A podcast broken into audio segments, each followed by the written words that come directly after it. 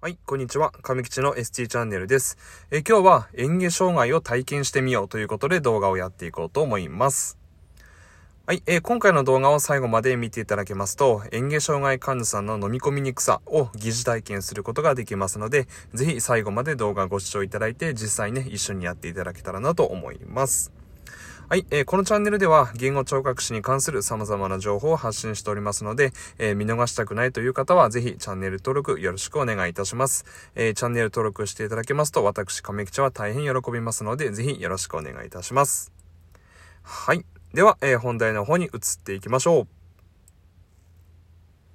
はい。では、えー、今回ですけども、えー、演技障害をですね、こう体験してみようということで、えー、4つ、え項目を用意いたしました。えー、目次としましては、えー、一つ目、え、上を向いて演芸する。えー、二つ目が開口したまま演芸する。えー、三つ目が舌を出したまま演芸する。えー、4つ目、えー、首や喉に力を入れて演芸する。えー、この4つについてね、こう、実際一緒にこうやっていただけたらなと思います。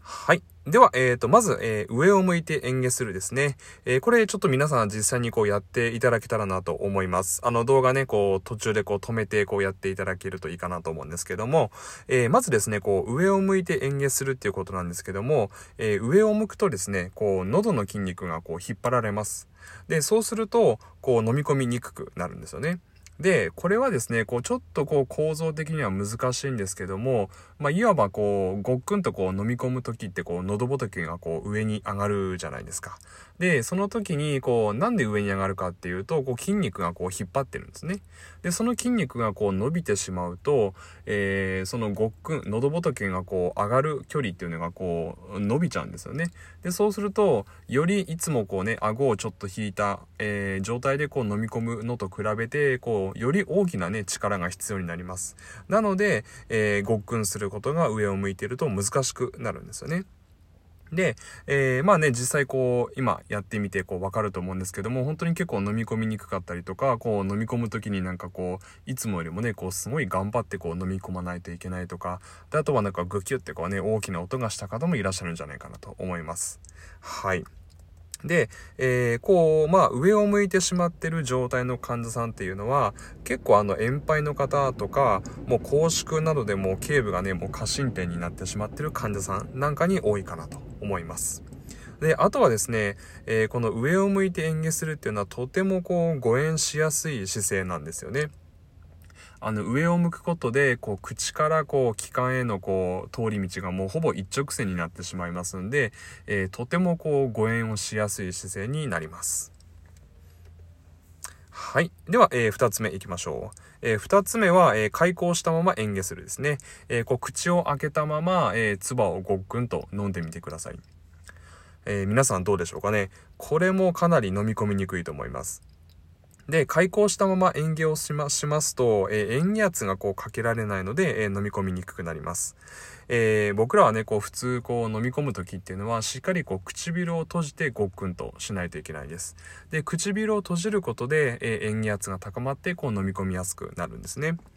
で、えー、まあ、口がこう閉じれない方って言いますのは、えー、脳卒中後遺症の方で、まあ、口唇閉鎖がこう難しい患者さんですね。で、あとはこう先ほどのこう頸部過伸点の方も、えー、こう頸部がね、こう後ろに行ってしまうと、こう、どうしてもこう、口がこう、開いてしまう傾向にありますので、えー、本当にあの頸部過伸点の方っていうのはもう姿勢プラスこう口が閉じにくいっていうところもやっぱり飲み込みにくさが、えー、あるということになります。はい。では、えー、次ですね。えー、次は、まあ、先ほどのこう、口を開けたまま演芸するのと、まあ、結構似たようなことかもしれないんですけども、えー、舌を出したまま演芸するってことですね。はい。で、これも本当に演技しにくいと思います。えっ、と、実際にちょっとやってみてください。はい。ね、どうですかね。えっ、ー、と、まず舌を出すことで、えー、口を閉じることができないですよね。で、次に、こう、舌をこう出すことで、えー、口外にこう、舌をね、飲み込むときに押し当てることができません。で、普通だったら、えー、ごっくんと飲み込むときには、えー、舌先っていうのが、えー、上の歯の裏側と、まあ、口外のあたりですね。えそこら辺がこうくっつくんですね。で、そこら辺がこう、舌先と、えくっつくことで、え塩圧を高めて、こう、ごっくんと飲み込も飲み込むことができます。ですけども、それができないので、かなり飲み込みにくいんですよね。で、しかも、こう、舌をこう出してしまうことで、えー、本来であれば、こう、えー、舌の奥の方ですね、こう、奥舌っていうんですけども、えー、その奥舌と、え咽頭がこう、くっつくことができないんですね。で、それに関しても、やっぱりこう、奥舌と咽頭がこう、ぎゅっとこう、接触してこうくっつくことで、え塩圧が高まってこう飲み込みやすくなるんですけども、えそれができなくなると、えかなり飲み込みにくいです。で、これもあの脳卒中後遺症の方で、まあ、舌のこう運動障害とか、えー、咽頭収縮が、収縮がこううまくいかない方っていうのは、えー、まあ、こういったこう飲み込みにくさがあるんじゃないかなというふうに思います。はい。で、最後ですね。えー、最後は、えー、首や喉に力をもう思いっきり入れて演芸するってことですね。えー、もう目いっぱいこうぐーっと力を入れて、その状態で飲んでみてください。で、これもあの結構飲み込みにくいと思います。で、これって言いますのは、こう、よくね、こう、スポーツ選手なんかでも、こうね、力が入りすぎると、えー、なんかこう、パフォーマンスがこう、発揮できないような、まあ、そんな感じと、えー、似たようなイメージかなと思います。で、こう、筋肉にね、こう、力がこう、入りすぎていると、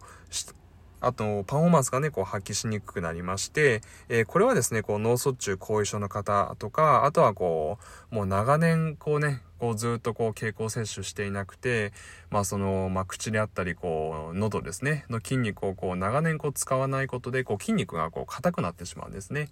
で、じゃあそれでこう、いざ飲み込もうってなった時にはもう筋肉がこう硬くなってしまって、こう動きにくいと。で、で、こう自分のこう唾液さえもね、こううまいこと飲み込めないと。えー、そういった方結構いらっしゃいます。はい。はい。ということで、えー、今日はですね、えー、演芸障害を体験してみようということで、ちょっとこう体験型のこう動画にしてみました。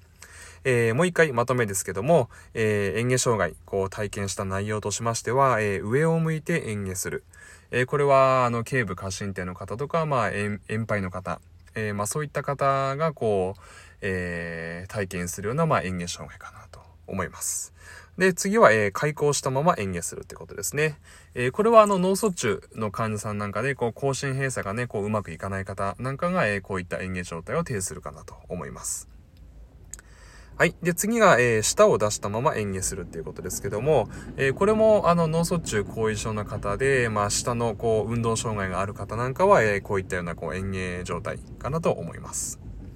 で、最後、えー、首や喉に力を入れて演技するっていうことですけども、やっぱりこうね、口とか喉の筋肉っていうのは、こう使わないと、えー、足腰の筋肉と同じようにこう硬くなっちゃうんですね。で、やっぱりその筋肉がこう硬くなってしまいますと、こういざ動かそうと思った時に、やっぱりこう思うようにこう動いてくれないんですよね。はい。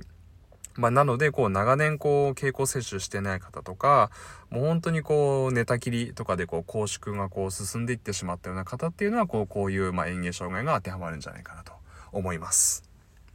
はい、まあ、どのね、えー、4つ、これも本当にこう飲み込みにくかったりとか、こう誤嚥しやすいね、えー、まあそういったこう園芸状態じゃ、じゃなかったのかなと思います。はい。